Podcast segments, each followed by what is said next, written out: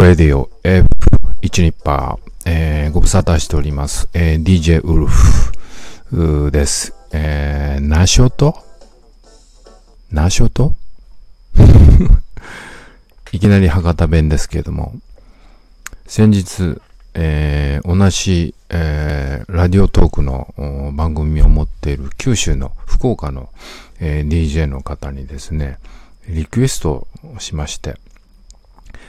えー、福岡あ、福岡の方なんですけど、えー、ナショトって言ってくださいっていうふうにリクエストをしたら、あの、言ってくださいまして、あの、番組にしてくださったんですね。もう、びっくりして、えー、たまたまというか、あの、それを聞いたんですけども、冒頭から、ナショトって言ってくれて、正確、正確な、その、ちょっとイントネーションね、僕わからないんですけど、な、なしようと？何してんの？っていうような意味なんですね。で、僕、あの、写真展とかトークイベントでもう九州は何回も行ってて、福岡も、えー、何度か行ってます。大分とかもね、あの、あ、大分というか、えー、別府？別府での写真展とかもあったりとかして、福岡では展示何回かやったことあって、えー、トークもあって、で、ね、終わった後とか、あのー、みんなでね、打ち上げとか行くじゃないですか。福岡の、あのー、スタッフの人たちとね。で、その時にね、僕ね、初めてそのナーショートを聞いた、聞いたんですけど、なんかね、そのナーショートを聞いたシチュエーションっていうのが面白くて、えー、打ち上げがあって、えー、どっかのビルで飲んだんですね。で、それで帰る時に、えエレベーターで降りていったんですけど、結構まあ何階だろう、8階ぐらいとか上の方の階で飲んでて、で、途中からですね、女の子が乗ってきて、で、あの、ボタンを押す、エレベーターのね、ボタンを押すところにその子が立って、えー、そのやや斜め後ろぐらいに僕がいて、えー、と、そのそれが何回だったら5回ぐらいとかから乗ってきて、で、また途中で止まって、えー、今度若い男性が乗ってきたんですね。で、なぜかね、その時ね、僕しか乗ってなかったんですけど、あの、スタッフとか乗ってなくて、なぜか。で、男性が乗ってきて、なので順番で言うとボタンを押すところに、えー、若い女の子、斜め左後ろぐらい、えー、に僕、ま、だ真ん中ぐらいですよね。で、その僕の斜め左後ろぐらいに若い男の子が立ってて、えー、みんな前向いてるんですけど、その女の子が、ナショートって言ったんですね。え？とか思って、まあその意味もわからないんですけど、多分その僕の後ろにいる男の子が知り合いで、その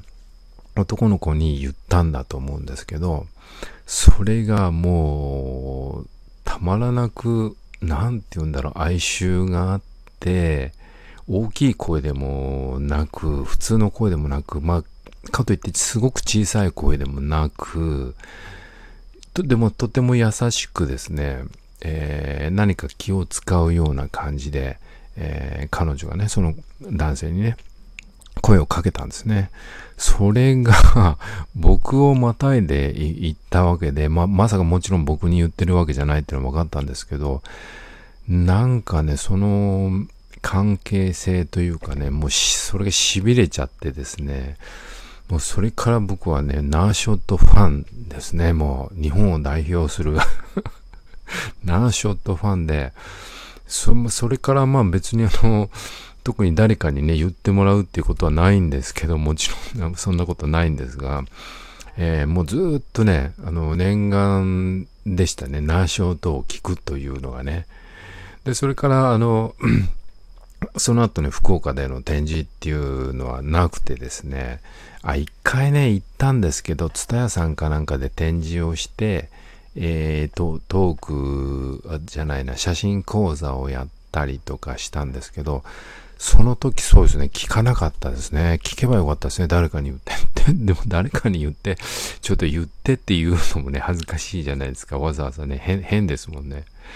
だからね、聞かなかったんですけど、もうだからもう何年かぶりに、福岡の、えー、難所と、えー、聞いてもう大感激しているというね、えー、ありがとうございまして。えっ、と、あの、博多の姉さん、なんだっけ、博多の 大人の姉さんだったっけちょっと忘れちゃった。ごめんなさい。正確な名前が覚えとけばよかった。えー、っていうね、えー、博多弁でね、えー、ラジオをやってる女性がいるんですけど、そのあまあ、その番組自体がね、とてもあの、柔らかい声で、えー、癒される番組でね、とても好きなんですけど、もう毎回聞いてるんですけど、まあ何気ない話なんですけどね、あでもちゃんとあの調べて、あの構成組み立てて、えー、話してるなっていうのがすごい分かってね、あの聞く、聞いてる方もね、すごく楽しいんですけどね。まあ、そんな番組もね、僕は作れたらいいなと思ってるんですけど、そう、番組といえばね、やっぱこれもあの、立ち上げたんだけど、続けるのがやっぱり大変ですよね。これ多分僕、冒頭から言ってると思うんですけど、何しろ続けるのが大変。まあ、週に1回、例えば、えー、何曜日の何時からって決めたら、やるのかもしれないですね。その辺全然自分で決めてないんで、なんとなくちょっと時間がある時にやろうかな、みたいな感じだから続かないのかなと思うんですけど、ちょっと面白い企画を思いついて、でも大体その聞く方も、僕その、あの、博多お姉さんの番組はね、フルで全部、あの最初から最後まで聞くんですけど、他の番組でもね、やっぱり